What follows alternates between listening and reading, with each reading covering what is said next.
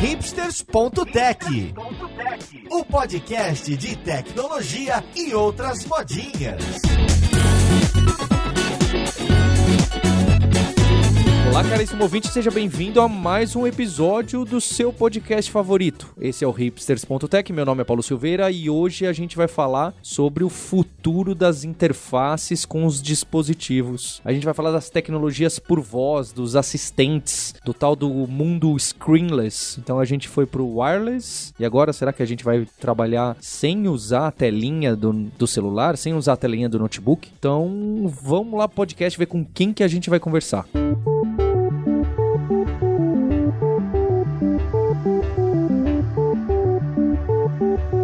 E para essa conversa de hoje eu tenho a honra de ter aqui um outro podcaster, um outro fã da mídia, que gosta da mídia voz, Sim. que é o Neto Marim, diretamente do Google, que trabalha lá fora nos Estados Unidos da América, mas que hoje está aqui comigo em São Paulo. Como você tá, Neto? Legal, beleza. Obrigado pelo convite mais uma vez. Adoro sempre participar do Hipsters. Meus amigos viram e mexem falam assim: Nossa, eu tava ouvindo Hipsters e apareceu você lá. Então, um abraço para meus amigos que estão me ouvindo e adoro quando a gente tem o Hipsters e eu posso participar e eu fico feliz também. E vamos lá, vamos falar desse tal de assistentes, tem chatbot no meio, a gente vai ter tela no futuro, não vai? O que vai acontecer, né? E para atacar impiedosamente o Marinho, estou aqui com os nossos dois co-hosts. Estou com a Roberta Arcoverde. Como você tá, Roberta? Ô, Paulo, tranquilo. E o meu assistente favorito é a mocinha do Waze, que manda vire à direita.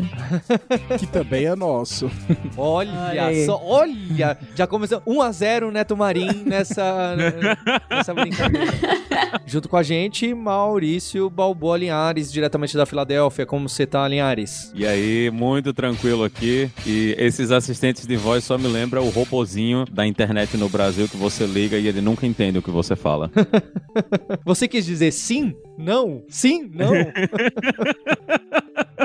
Sim, não é até melhor. Às vezes é diga o tópico sobre o qual você quer conversar. Aí, aí que o bicho pega. Ou quando não lista 15 coisas pra você ter que escolher e lembrar da primeira, né? Qual que era a 7 mesmo? É, disco, por exemplo, eu faço assim, diz que um para isso, dois para aquilo, três. Aí o três é que eu quero, eu fico assim, três, três, três, três. Porque senão eu vou ficar confuso com as outras e eu esqueço que eu tenho que digitar, teclar, sei lá. Ai, é terrível mesmo. Bem, então eu queria saber, me parece que hoje o ponto que estamos é que temos esses diversos concorrentes. Chama Google Home, o aparelhinho do Google? O aparelho é o Google Home. Você tem vários hoje em dia. Você tem os Smart Displays, o nosso é o Home Hub. Aí você tem o Mini, você tem o Assistant na TV. É até uma boa explicar isso. O Assistant era a plataforma. É o nome da tecnologia. Tecnolo é plataforma. Igual você tem o Android que tem os apps. Então a plataforma é o Assistant. E aí você tem os dispositivos, que tem o Google Home, que ele é só speaker, você tem display, aí você tem o Assistant embedded, embarcado em outros dispositivos. Por exemplo? Carro, relógio, TV. A TV em minha casa eu tenho uma LG que tem o Google Assistant. Que já veio, você não plugou. Já veio, já veio. Eu não preciso falar assim pro Home, falar assim, é, hey Google, toca o vídeo tal na minha TV tal. Eu posso só falar pra TV,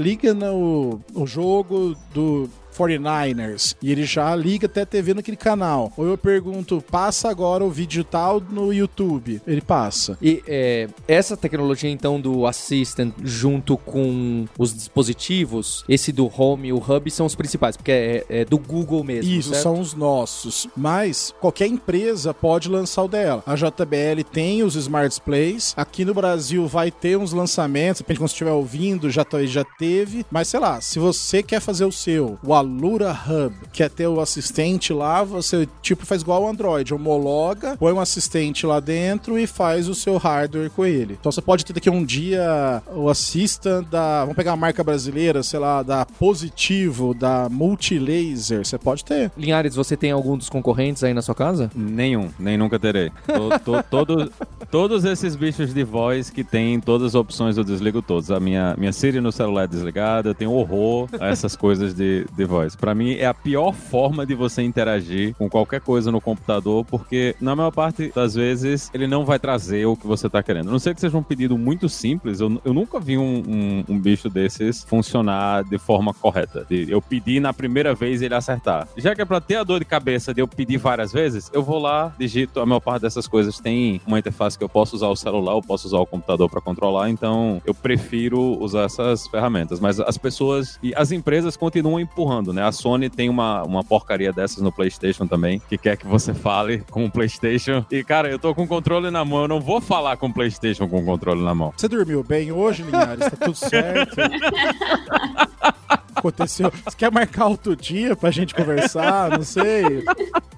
Mas assim, a Pessoa calma, tranquila. É, mas assim, por exemplo, é um ponto importante. Esse é um tipo de interface que a gente tá tendo uma migração que a gente teve no passado. Então lá no começo você tinha o terminal burro, que era tela fósforo verde, ou cor, qualquer cor que seja. Aí começou a ter os Não desktops. tinha mouse. Não tinha mouse, aí tinha um desktop, aí você tinha os caras que nem eu que reclamavam que não tinha um terminal pra escrever. Hoje tá todo mundo usando Mac com mouse Magic, não sei o que lá, e o Windows com mouse com cinco botões. E tem gente que tá usando o website ainda de um jeito menos, é, menos, como que eu posso dizer, menos planejado. Acabou de me chamar de vovô agora, né? Somos, somos, porque eu também, aí eu vou falar o seguinte, pra computador eu tenho, por exemplo, o Chromebook e ele tem o Assistant no Chromebook. Sinceramente, eu usei uma vez, quando eu fiz o setup do computador. Que no resto eu também não gosto de pedir, abra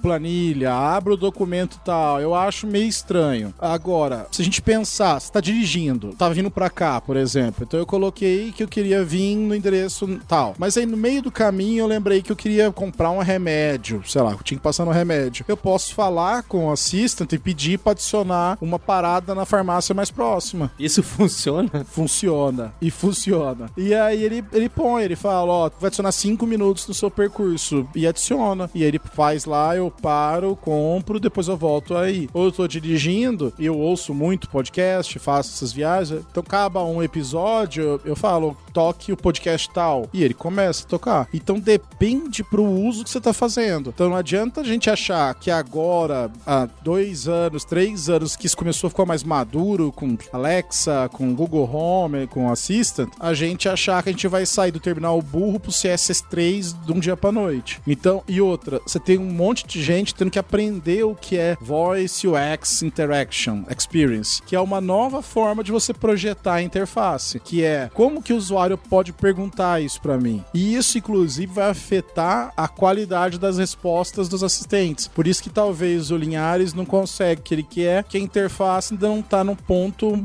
que tá conseguindo entender ou compreender o contexto dele. Isso realmente tá acontecendo, tá? Não tô aqui pra falar que estamos hoje no estado da arte, que tudo funciona. Eu canso de xingar o meu home em casa, minha filha fala até melhor do que eu já. Então, assim, nessa parte que ele tá usando em inglês, mas depende do uso que você faz. Então, que nem o Linhares está falando que ele usa, por exemplo, na Siri, eu vou falar que eu concordo que também eu não uso no meu Android pra abrir um app, adicionar um lembrete. Pô, já tô com ele na mão, eu já vou e adiciono o lembrete. Mas as estatísticas dizem que as pessoas estão usando nessa forma? elas estão começando a usar. Então, por exemplo, um caso que a gente vê muito, que tem algumas experiências de, de UX, é quando você tem uma tarefa conjugada a outra. Então, por exemplo, eu tô cozinhando e eu quero setar o timer para eu lembrar de desligar o forno. Ao invés de ir lá pegar o celular e, e definir o timer, eu só falo e falo,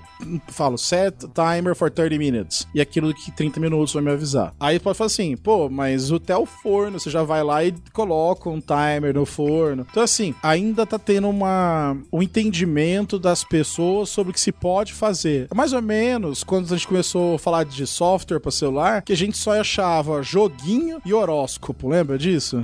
Você não tinha mais o que baixar nas, nas lojas. E aí depois o pessoal falou: opa, dá pra eu fazer um aplicativo de afinar guitarra, de editar isso. Então é mais ou menos menos assim, tá um momento, tá saindo lá do básico para melhorar a tecnologia. Eu acho o reconhecimento de fala, assim, é um problema tecnologicamente muito fascinante, né? Porque você tem sotaques diferentes e entonação para saber se a pessoa está perguntando alguma coisa ou outra. É, a gente às vezes fala uma palavra em inglês no meio de uma frase para se referir a um produto, a um serviço, enfim. Tem, é, tem muita coisa que eu acho muito interessante, mas o que me preocupa e o motivo pelo qual eu também não tenho nada disso, não uso nada disso, não uso nem Siri, só uso a Siri para perguntar se ela gosta de carnaval, porque eu acho a resposta engraçada, mas fora isso, não uso pra nada, é por uma questão de privacidade, assim, me, me dá muito a sensação de que se eu tenho que falar, hey Siri, ela acende meu celular, é porque ela tá me ouvindo o tempo todo, né? E o que, que ela faz com que ela tá ouvindo o tempo todo? E aí esses assistentes de casa me, me dão muito esse medo também, que pode ser também porque eu já esteja um pouco idosa.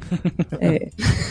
não sei se é o caso. É, mas assim, isso é uma preocupação real. Eu sou do Google, é o que eu vou falar. Vai falar assim, pô, mas o Neto tá defendendo o próprio peixe, então ele nunca vai falar o que que tá acontecendo de fato. O que acontece é assim, no caso do Assistant, tá? Eu não tô falando pela Siri, pela Alexa, porque eu não sei como elas funcionam. Há uma detecção de hot word, por isso que você tem que acionar. Você não, ele não tá o tempo inteiro escutando, que nem o Jarvis do, do Iron Man ou outros sistemas. Essa hot word, ela tem um padrão de waveform, de uma forma da onda. Então, em cima daquele padrão, é feito uma. Assim, vou simplificar ao extremo. Talvez alguém que esteja me ouvindo, trabalha na assista, vai me xingar. Mas ele faria, sei lá, uma coisa relacionada à transformada de Fourier, por exemplo, para identificar a similaridade. E aí ele só vai dar o trigger de começar a processar aquilo, é, palavra, fazer o, o de linguagem natural, quando ele acha o hot word. Por isso que às vezes você, vai, você pode falar o ok Google no meio de uma frase, ele às vezes não aciona do que se você só falar o ok Google, porque tudo isso tem a ver com a forma que a onda é dita por você, entendeu? E aí depois a gente sempre manda aquilo para ser processado na nuvem pelo assistant. O desenvolvedor, third party, quem quer que seja, não tem acesso ao áudio e o áudio depois de processado ele é descartado, a não ser que você esteja em algum programa de teste, que nem eu tenho os meus rodando programa de teste. E até para os funcionários, até não sei se eu posso falar isso ou não, mas para os funcionários quando eles querem fazer teste de reconhecimento de sons ambientes, então por exemplo, se tem cachorro, tem outra pessoa falando, eles pedem autorização pra gente, a gente tem que assinar um documento de que eles vão monitorar o, outros sons na casa, por exemplo. Vai ser das 19 às 21 nessa terça-feira, entendeu? Então eles meio. Porque. Avisa a família, silêncio, hein, pessoal? Não é. vai ficar falando palavrão aí. Meu chefe tá ouvindo, é, cara. da barba. Então tem um pouco disso. Eu entendo a preocupação. Teve casos já que vazaram, que não sei quem recebeu o áudio, tava discutindo sobre o chão, mas é, é realmente preocupante. E tem gente, você falar até de IoT, né? Que você pode colocar uma câmera IP e a pessoa não troca nem a senha padrão e tinha gente é, espionando crianças de babá eletrônica de outras pessoas. Então a gente tem que prestar muita atenção, sim, em tudo que você coloca. Então, por exemplo, em casa eu tenho lâmpada inteligente, inteligente, né? Desliga e desliga e muda a cor. É, inteligente pra caramba. É. Aí eu tenho fechadura, é, não tem um sous vide ainda como Linhares, mas um dia eu vou comprar. E tem mais algumas outras coisas. Eu sempre entro nas propriedades lá pelo aplicativo e ainda dou uma verificada se não tem nenhuma senha perdida, assim. Mas eu acho que a gente tá hoje, ainda é um saco. Eu chego dentro de casa e falo assim: turn on the lights, ou liga a luz tal, é, liga, desliga isso. Eu acho que a gente ainda vai chegar num tempo que nem isso vai ser mais necessário. Ele, a casa vai entender isso. Eu liguei o Netflix e aí já diminuiu a luz porque eu vou assistir um filme, sabe esse tipo de coisa que. Mas concordo com a Roberta, dá um é creepy, né? Dá um pouco de cagaço, né? Falando português bem claro. Mas eu não tenho muito apego às minhas convicções não. No dia que o assistente for capaz de marcar médico para mim pelo telefone, tô vendida. Pode ouvir o que quiser. Muda lá para Mountain View. A gente já tem teste o duplex. Você já tá testando. Pode reservar pelo menos restaurante, salão de beleza e essas duas coisas.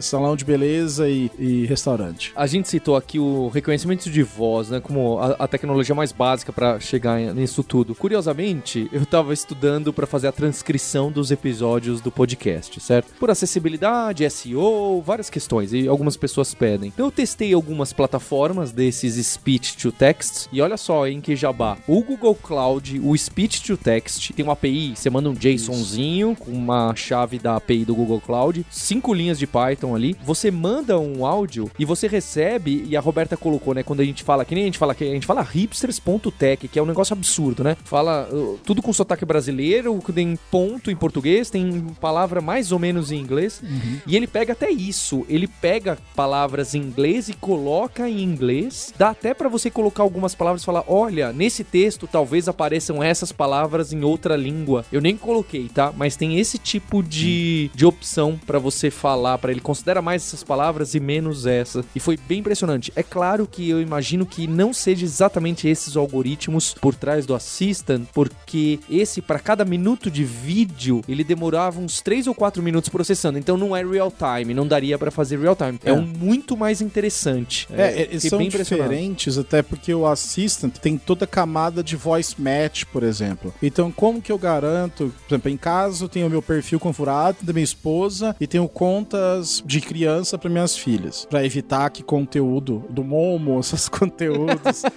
apareçam para ela, né? Ai, meu Deus. Enfim, e como que ela sabe que quando eu peço alguma coisa, como que o Assistant sabe que ele pode comprar aquilo e quando minha filha pede, não pode comprar? Pelo voice match. Então o Assistant, ele, tem um, ele sabe que fui eu que falei com ele. Então se você virar pro Google Home e perguntar quem sou eu, ele vai falar, ah, você pediu pra te chamar de Paulo, entendeu? E aí se o Linhares tenta usar e ele pergunta quem é, ele vai falar assim, não sei, não te conheço. Ou se ele tentar usar um conteúdo que você assinou, ele não vai deixar, porque tem esse negócio do voice match. Mas, no final das contas, eles compartilham mais ou menos a mesma base de aprendizado. E isso que é a vantagem que eu acho do Google em relação a várias empresas nessa parte de machine learning, que é a gente tem muito dado, muita gente usando e muita simulação que se autoalimenta. Tanto, por exemplo, no caso de linguagem, processamento de linguagem, como no próprio Waymo do carro, né? Que o próprio carro tem um ambiente virtual que ele anda, já tem bilhões de horas que ele tá andando lá dentro e aprendendo. Porque o carro não sabe o que é real ou não, né? Pra ele é uma leitura de sensores, se aquilo vem em simulador ou se vem via. Tanto faz. Tanto faz. Então eu acho que isso é uma diferença em relação do Assistant para esses outros concorrentes. Você usar o Dialogflow, que você monta os chatbot, coisa pro Assistant, é mais acurado, vamos falar assim. Não é que é melhor ou pior, mas a, o acerto é bem maior. E não sei se você já viu no Assistant, você fala alguma coisa, ele entende uma palavra e no final da frase ele muda. Isso, é. Porque ele pegou todo o contexto do que você falou e Aí ele falou- entendeu melhor entendeu depois. melhor. Então, isso é uma das coisas que, pelo menos no início, quando eu comecei a usar esses dispositivos, foi uma das coisas que mais me chateou é que eles não dão um feedback legal de quando eles não entendem. Quando você pede pra fazer alguma coisa, ele, ele simplesmente fala, é, não entendi. Aí você fica, você não entendeu o quê? Qual parte?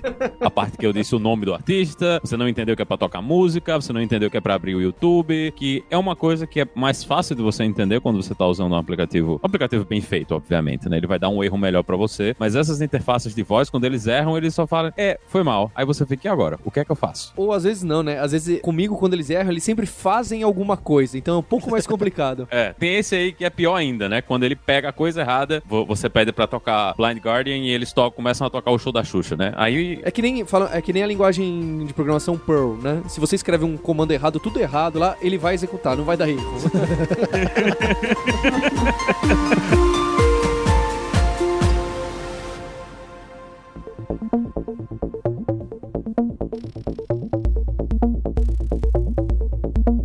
Isso é uma coisa bem interessante comentar do Linhares. É assim, também, se já eu pedir toca rock, heavy, heavy metal, tocou Los Hermanos. Ah, pá, né? Então, assim, não dá pra falar assim, pô, você acertou por pouco. Não, você não acertou, né?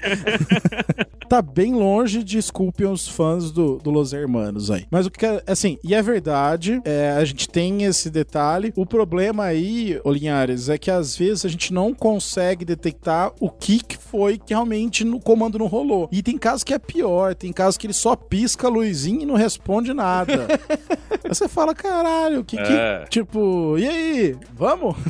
e é pior, é frustrante pro usuário. E aí o engraçado, que assim, eu trabalho com os desenvolvedores externos, né, com a comunidade externa. A gente tem um guia de, e tem até blog post de como que você tem que fazer para comunicar ao usuário que você não conseguiu entender. E a gente não faz muito bem isso, entendeu? Então, por exemplo, tem a técnica do three strikes out, né, que é- vem do beisebol, aquela ideia dos americanos de três erros aí você cancela a conversa. E uma das dicas é sempre mudar o que que você dá de feedback. Então você fala assim: não entendi a tarefa, ou não entendi o que você quer fazer. Na segunda vez, você não repete a mesma coisa, né? não entendi. Você pode mudar, por exemplo, você pode repetir mais devagar, e num terceiro você falaria assim: ó, desculpe, tente novamente mais tarde, ou diga outra opção que você gosta, sabe? Você dá uma alternativa do que, que o usuário pode falar para evitar essa frustração. Mas eu acho que isso tem muito a ver com a discussão bem antiga de semântica, né? Porque se você não pega tantas palavras, aquilo não tá mapeado nos comandos, porque assim, não tem tanto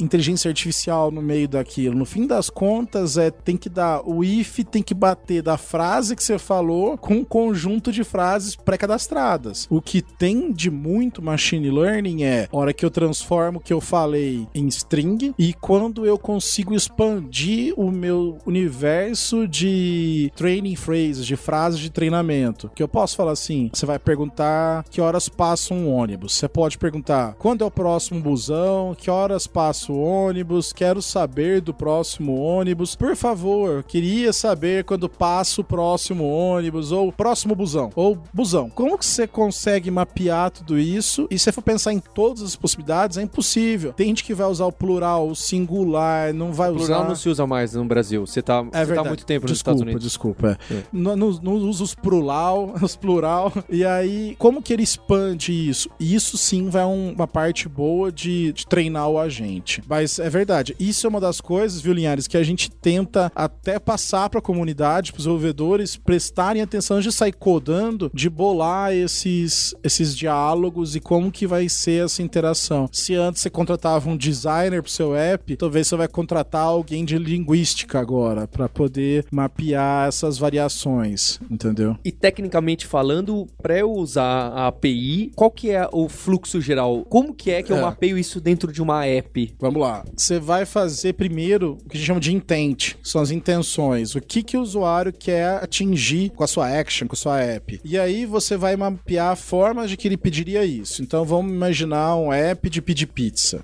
Sabe? Você vai pedir pizza. Então, uma das intents é pedir a pizza. Então você fala assim: quais são as formas que essa pessoa quer falar? Quero pedir uma pizza, me ver uma pizza. Isso tudo escrito, Escrito. entre gente- aspas. ela é dentro do Dialogflow, que é a ferramenta nossa. Tem um campo de texto e só digita. E, e as variações pequenininhas eu não preciso digitar. Eu quero a pizza, eu quero uma pizza, eu quero Então, pizza. e isso que é o legal, porque aí nesse ponto vai ter o treinamento do agente, vai ter o treinamento do agente pra ele saber expandir. Que ele, se eu falei assim, quero pedir uma pizza ou quero pedir a pizza, é a mesma frase. Então você vai adicionar umas variações mais morfológicas ou de sintática, de ordem sintática, mas você não precisa ficar, quero pedir duas pizzas, três pizzas, quatro pizzas. Inclusive, aí tem um outro conceito dentro que são as entidades. Dentro dessa frase você tem o sujeito, ou você tem os advérbios, os adjetivos. Elas podem ser entidades. Então, por exemplo, quando eu falo quero pedir duas pizzas, eu pedir duas ou três ou quatro ou cinco seria a mesma frase. Então eu marco aquele um como uma entidade de numérica, de quantidade. Pizza, vamos supor que seja lá que vende pizza, lanche, fogaça, pastel. Aquele que você quer pedir uma, tarará, é uma entidade. E aí você pode mapear tudo que você tem no seu caso. Claro que para algumas entidades, então fala assim, é, vou fazer uma action, esse é um exemplo até que eu fiz de demonstração, eu quero saber o código dos aeroportos. Coisa de quem viaja, né? Você quer saber qual o código de um aeroporto, que Guarulhos é GRU, sei lá. Então você fala o nome da cidade, por exemplo. É como que eu vou mapear todas as cidades do mundo? Não tem jeito. Aí tem uma entidade de sistema, sys.cityname, que o Google, ah, o Darkflow tem essas cidades mapeadas, e quando você fala qualquer cidade, ou quase frase, qual que é cidade, ele vai acertar. Talvez, se você falar Pirapozinho do Norte lá em São Paulo, talvez ele não acerte. E ele vai de aprender. Se a pessoa fala e repete, as entidades ela tem expansão automática. E, e se eu tiver uma entidade que não tá mapeada nesse catálogozão? Sei lá, comandos do Linux. Você tem que criar a entidade, aí você, por exemplo, coloca lá LS. O LS tem algum é, sinônimo, sei lá, pô, dir. Então você põe dir como um sinônimo. E aí você vai pondo todos dentro dessa entidade de comandos. E quando você fala assim, quero saber mais sobre o comando ls, esse ls pode ser qualquer um na entidade comandos. E aí ele vai te retornar aquele caractere que você cadastrou na entidade. E se ele não encontrar um match com aquela entidade, ele te devolve alguma outra coisa. Se ele não achar o match, ele não vai dar match na intent, na verdade. Porque ele não achou nenhuma intent que bateu o que o usuário falou e as entidades que ele tem. Aí vai acontecer o que o Linhares falou. Desculpe, não posso te ajudar. Aí nesse caso, hoje o desenvolvedor não sabe por que que não deu match da intent. Ele tem a frase que o usuário falou. Ah, ele tem. Ele tem. Então ele poderia usar aquela frase para tentar Mais ou menos. Tipo, isso. ah, eu quero saber qual é o código do aeroporto de Piraporinha do Bom Jesus. Ah, peraí, Piraporinha do Bom Jesus não tem no meu mapa de entidades padrão do Google essa Isso. Cidade, mas eu consigo pegar essa string e depois tentar fazer alguma outra coisa. É, porque isso vai cair no que a gente chama de fallback intent, que é uma intent que vai tratar esses casos. Aí nela você faz um, um tipo um if, tá falando o quê? Aeroporto, cidade e tal. E aí você meio que faz a sua. Aí vira a um sua bom lógica. ifzão, né? Aí vira Isso. um bom...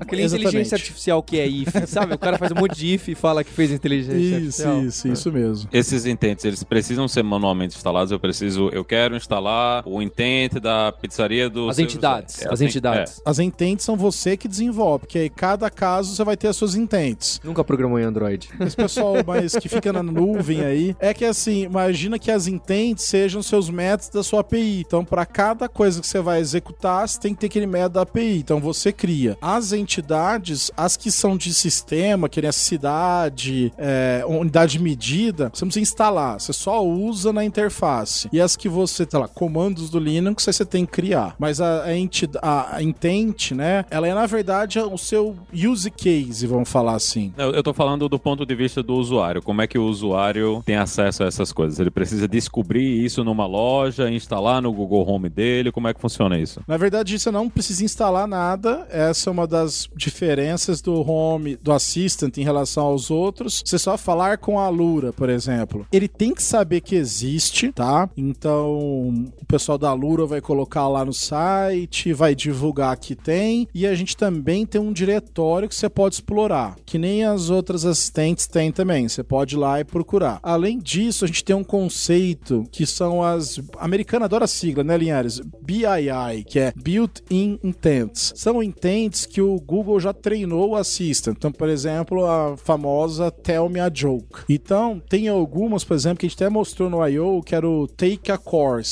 que aí quem tava, no caso, fazendo a integração era a Udacity. Você pode, por exemplo, a, a- a- de novo, a Lura pode ir lá e implementar essa action e falar assim, ó, pra BII de Take a Course, eu também respondo. E aí, quando eu viro e falo assim, ok, Google, Take a Course de Machine Learning, Ele abre dois ou três, que nem já é para as outras coisas de intent que tem mais de um respondente. Nesse caso, ele vai te oferecer um. Ele vai falar assim: ó, ele vai pegar o ranking, vai falar assim: olha, eu tenho esse curso na Udacity. Você quer da Udacity? Você fala assim: não. Aí ele vem: ó, tenho esse agora da Alura. Aí se você fala sim, eu quero esse. Se você já falar o nome da action, óbvio que vai direto. E aí, assim, em algum momento, dentro do ranking, a Alura pode passar a Udacity, nesse caso que eu tô falando, e aí o primeiro que vai ser sugerido vai ser o da Alura. Então, como isso, inclusive, é um caso que gera muito. Porque por voz eu não posso ficar sugerindo cinco coisas que tá falando no começo.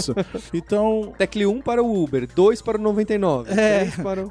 Então, assim, a gente, dependendo do caso, fala uma ou duas sugestões e o usuário escolhe. Então, tem esses dois casos. Você tem que saber que existe, ou quando você pede alguma coisa, que o Google já tratou aquilo e te oferece um alguém para realizar aquilo. Por exemplo, que dá para testar nos Estados Unidos, o Linhares fica aí a dica, então, para você tirar esse seu preconceito do seu coração amargurado, é, Você pode pedir comida pelo assistant. Você fala assim, quero pedir comida, italiana, ele pergunta que tipo, aonde, ele fornece um restaurante ou uns dois, você escolhe, pode fazer o pedido todo por voz. E aí, qual das mil apps de entrega de comida lá dos Estados Unidos ele vai usar? Aí depende do restaurante que você escolher. Aí por dentro, o Google tem uma parceria com DoorDash, Slice, Uber Eats e mais alguém, e ele pega de uma dessas. Só que é transparente pro usuário. Olha, a gente já tá refém no Google no SEO, que você tem que estar entre os 10 primeiros. Agora você precisa estar no primeiro lugar.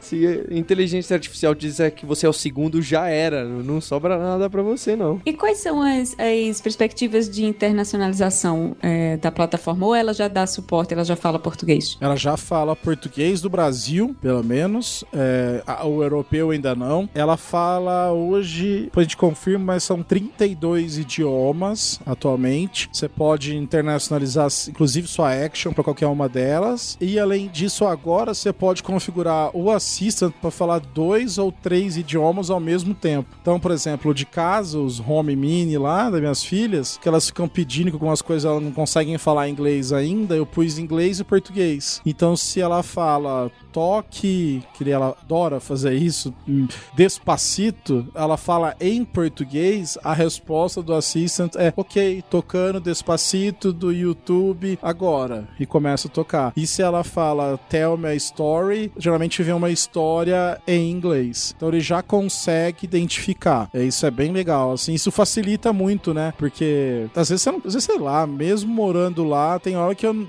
quero falar inglês, ou tem minha pronúncia não é tão é, perfeita ainda, e eu falo em português É, aquele- mesmo. é o que eu falo. Tem o inglês britânico, o inglês americano e o inglês brasileiro. O inglês é stop, né? Que essas coisas. E, mas a gente já tem isso e aí o desenvolvedor pode fazer para vários indiano, hindu, que aí tem não tem todos os indi, né, as línguas indianas, mas tem japonês, coreano, tem um monte de coisa. E até lançou aqueles que você podia é, intérprete, vocês viram isso já que você, você ó, preciso de um intérprete de português e inglês. Aí eu falo em inglês, o, o home fala em eu falo em português, o home fala em inglês. Aí a pessoa fala em inglês, o home responde em português pra mim. Então, é muito legal. Não, Você acabou dando um ótimo exemplo de possibilidade de extensão da plataforma, né? Porque se aqui em casa alguém dissesse Google Home toque despacito, eu adoraria programar a resposta não entendi. Você pode repetir? Boa. Nunca tinha pensado nisso, Roberto. Os, os preconceitos musicais e linguísticos estão aflorados nesse episódio. A gente só é sincero, né? Vamos falar assim.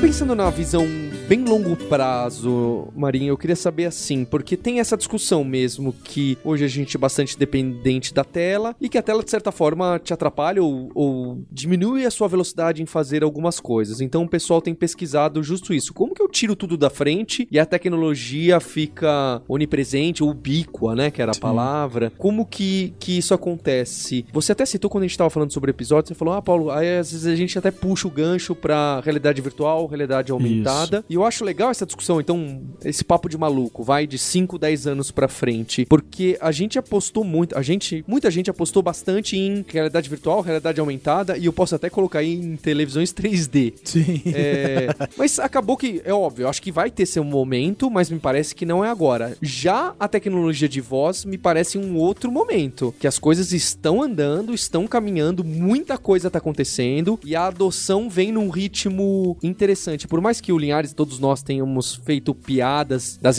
as grandes empresas empurrando essas tecnologias pra gente, parece que a gente também tá puxando, não tá sendo só empurrada, né? Já o, o- a realidade virtual, a realidade aumentada, o pessoal tava tentando muito caro, poucas aplicações, poucas coisas muito práticas. Já poder pedir uma pizza rapidinho é prático, é funcional. Mas o que, que a gente vê em 5 anos, em 10 anos? É, o celular morre, tudo morre. Como que é? Vira Black Mirror, né? Implantar negócio no olho e tá tudo certo. Né? Exato. É, assim, eu tô estudando muito em cima disso. Eu fiz mestrado recentemente, pesquisei sobre essa parte de construção do conhecimento, como que você representa o conhecimento. O que, que isso tem a ver, na verdade? Isso tem a ver de como você dissemina a informação. Então, assim, a gente tá no momento que ou o pessoal não quer tela nenhuma, que é falar, então você pega os carros da Tesla, que ele, o Model 3, tirando aquele tablet gigante que ele tem pendurado lá nele, ele não tem outros botões no carro pra você fazer nada, porque a interface moveu ali para dentro daquele tablet. Mas você também pode acionar tudo por voz. Ao mesmo tempo que você tem várias empresas, Facebook, o próprio Google, apostando muito na realidade virtual, a Microsoft na realidade aumentada ou mista. E aí, quando eu tava lendo um. Tem um livro muito legal, depois o Paulo vai botar o link aqui na descrição, chama Designing através dos, dos sentidos. Dos sentidos, isso. Que é o que? Que a melhor tela ou a melhor interface é aquela que o usuário pode usar no momento. Então, a voz, eu acho que ela tinha sido. Não é que ela tinha sido esquecida, eu ia falar, mas ela, a gente não conseguia processar direito. Era, era tosco até tempo atrás o Natural Language Processor. Né? A gente tentava. Nem o Translate era muito bom há, um, sei lá, um, se pensar 5, 7 anos atrás. O pessoal ia pôr barbecue e é barbecue, né? Então você tem umas coisas assim. O que eu acho que a gente tem que ter, e aí entender isso, e o Assistant, no nosso caso, acho que a Alexa também faz por esse caminho, que é entender o momento do usuário na jornada que eles falam do dia. Então, na hora do meu do, que eu tô indo pro trabalho, eu talvez só quero ouvir, porque eu tô ouvindo um podcast, tô ligado no meu telefone que tem Assistant, ou tô até usando um fone que tem Assistant, e aí eu, no meio do caminho, eu lembrei de anotar alguma coisa, eu poderia falar.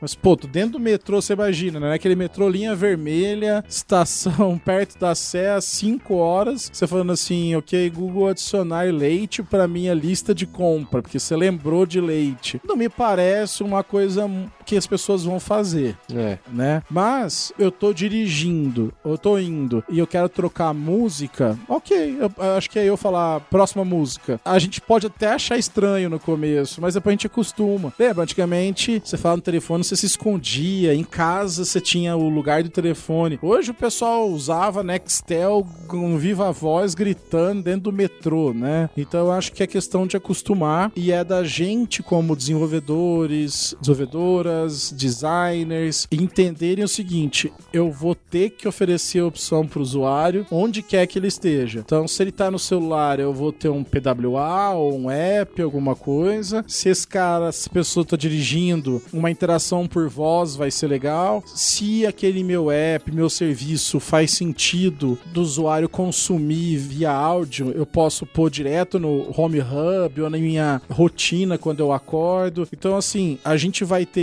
isso e vai caber a quem desenvolve o serviço entender em qual momento do dia, dessa jornada, o usuário tá para aí você oferecer a melhor forma de chegar nesse usuário. Parece muita viagem, né? Mas é assim, vocês viram que tem até o micro-ondas com a Alexa, né, lá nos Estados Unidos, que nada mais é do que um microfone com um, desculpa, um micro-ondas que tá com microfone nele, não tem um speaker, mas acima de tudo ele tem uma API que é chamada pela Alexa. Então o que ele fez, até no episódio que vocês tiveram de IoT, que vocês falavam, é, eu quero um negócio que já, out of box, né? Eu tiro da caixa e já começa. Eu não preciso mais pegar meu Arduino, ligar um relé, Hacker. e- hacker, hackear o tecladinho. Eu simplesmente. Aquele micro-ondas já vem pronto para uma integração com esses caras. Óbvio que aquele micro-ondas é da, é da Amazon, então ele só funciona com a Amazon. Mas eu fiquei brincando com o negócio de sous do Linhares. Tem o sous que ele integra com qualquer um. Então eu posso integrar tanto com a Assistant quanto com a Alexa. E eu posso, sei lá, onde eu tô, eu posso checar a temperatura ou até mandar desligar para que já passou o tempo que eu queria, por exemplo. E aí eu acho que a gente vai ver cada vez mais dessas coisas habilitadas para funcionar, coisas assistentes que vão se tornar a central da sua casa barra vida, por exemplo, entendeu? Então, eu faço isso lá. Olha que onde eu moro nem é muito frio que nem é na Filadélfia. Mas eu saio do Google, eu gasto uns 10,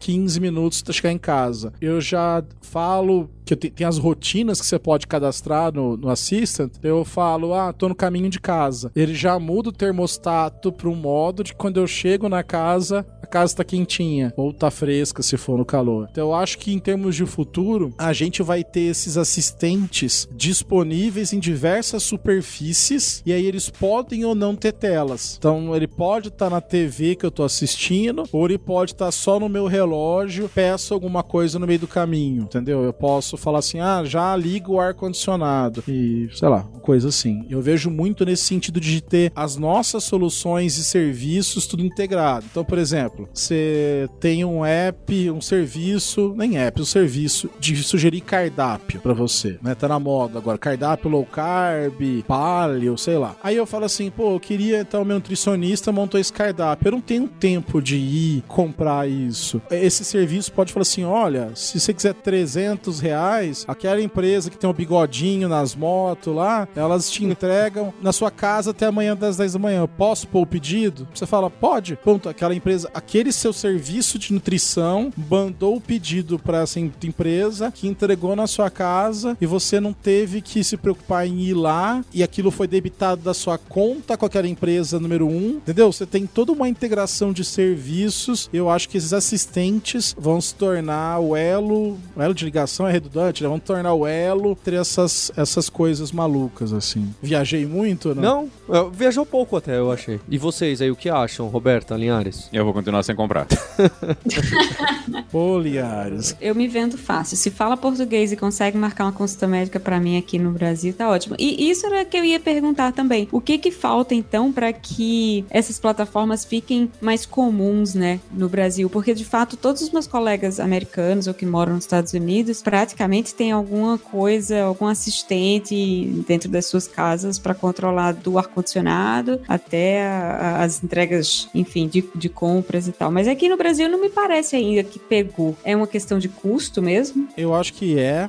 Ainda, por exemplo, você vai comprar uma, uma lâmpada que apaga, acende, não sei o quê. Por exemplo, eu paguei num kit de duas lâmpadas na Best Buy, que não é dos lugares mais baratos, né, Linhares? Paguei tipo R$19,90 em duas lâmpadas com Assistant ou Alexa funcionando, LED de 100 watts que mudava até a cor e tal, por R$19,90. Duas. Aqui no Brasil deve custar meio fígado, não sei, uma coisa assim. Então eu acho que tem o lado do hardware, que é caro, e a gente tem a questão do, dos desenvolvedores mesmo, das empresas. Então aí nisso é parte do meu trabalho, né? Então a gente está conversando com mais empresas, com mais desenvolvedores, produzindo conteúdo conteúdo, é, exemplos para motivar as pessoas a criarem essas integrações, assim. Então, isso é um negócio da, do ponto da viagem, assim, que tá viajando. Eu ouvi num podcast que eu achei muito legal, do Voice First, que o cara fala assim que vai chegar um momento que possivelmente isso vai estar tá tão transparente, essa parte do assistente. Então, sei lá, eu cheguei aqui em São Paulo, eu tô morando lá nos Estados Unidos, e ele falou assim: Ó, oh, Neto, sempre que você vem aqui, vira e mexe, você grava um hipster, você encontra com o Paulo, ele tem um horário essa semana para almoçar. Você quer almoçar com ele? Eu falo, pô, eu quero. Aí ele sabe que o Paulo agora é do crossfit, não tá comendo muita comida gordurosa, ele sugere um restaurante vegano. Posso marcar para vocês? Pode, pode marcar. Aí ele já marca. Nesse ponto, possivelmente eu nem falei com o Paulo e quem conversou foram os dois assistentes e usar a própria linguagem natural como API de conversa entre eles. E aí lá no almoço a gente pode chegar, ninguém conversa com ninguém, a gente fica só no celular. Pode ser, é que já faz muito hoje. Mas é muito por causa, acho que falta o pessoal ver a oportunidade, desenvolver, e aí é por isso que o Google me paga meu salário, que eu continuo trabalhando e tentando fazer o pessoal a, a desenvolver essas coisas. Obrigado, Marim, que gosta de gravar aqui com a gente, é ouvinte. Tem o podcast dele que a gente fica insistindo para ele gravar com mais assiduidade. Deixa, deixa o link, Marim. Inclusive, a gente agora tá quinzenal. Isso ficou, agora tá uma coisa séria mesmo. Inclusive, o Linhares já foi um dos nossos convidados. Tava lá. É, ela falou sobre processos seletivos em TI, por exemplo. Então, é o Devon Community Cast. Ele é focado mais na parte de comunidade, mas falando de carreira, desenvolvimento pessoal, tecnologia Tecnologias. Tá no Spotify, tá no nosso site, devcommunity.cc e também tá no Google Podcast, no iTunes. É só você achar lá. E a Roberta possivelmente vai ser uma convidada logo, logo pra ir com a gente também. Opa, aceito em troca de um Google Home vamos conversar, vamos conversar. É. É. Não deixem de ouvir, é um podcast quase tão bom quanto o Hipsters, então tá o link aí no, no episódio. E agradecer a Roberta Linhares, obrigado pessoal. Valeu. Valeu. E especialmente a você ouvinte pelo seu download, pela sua audiência. A gente tem um compromisso na próxima terça-feira. Hipsters, abraços, tchau.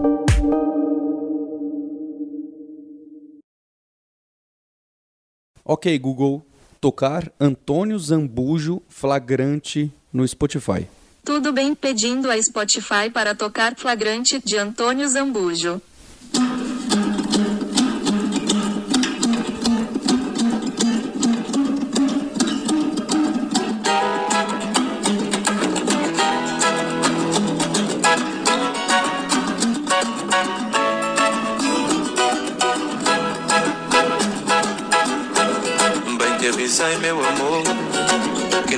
Podia dar certo e era coisa de evitar. Como eu devias supor que com gente ali tão perto alguém fosse reparar. Mas não, fizeste beicinho e como numa promessa. Você ouviu o hipsters.tech, produção e oferecimento alura.com.br, cursos online de tecnologia e Kaelon, ensino e inovação. Edição Radiofobia, podcast e multimídia.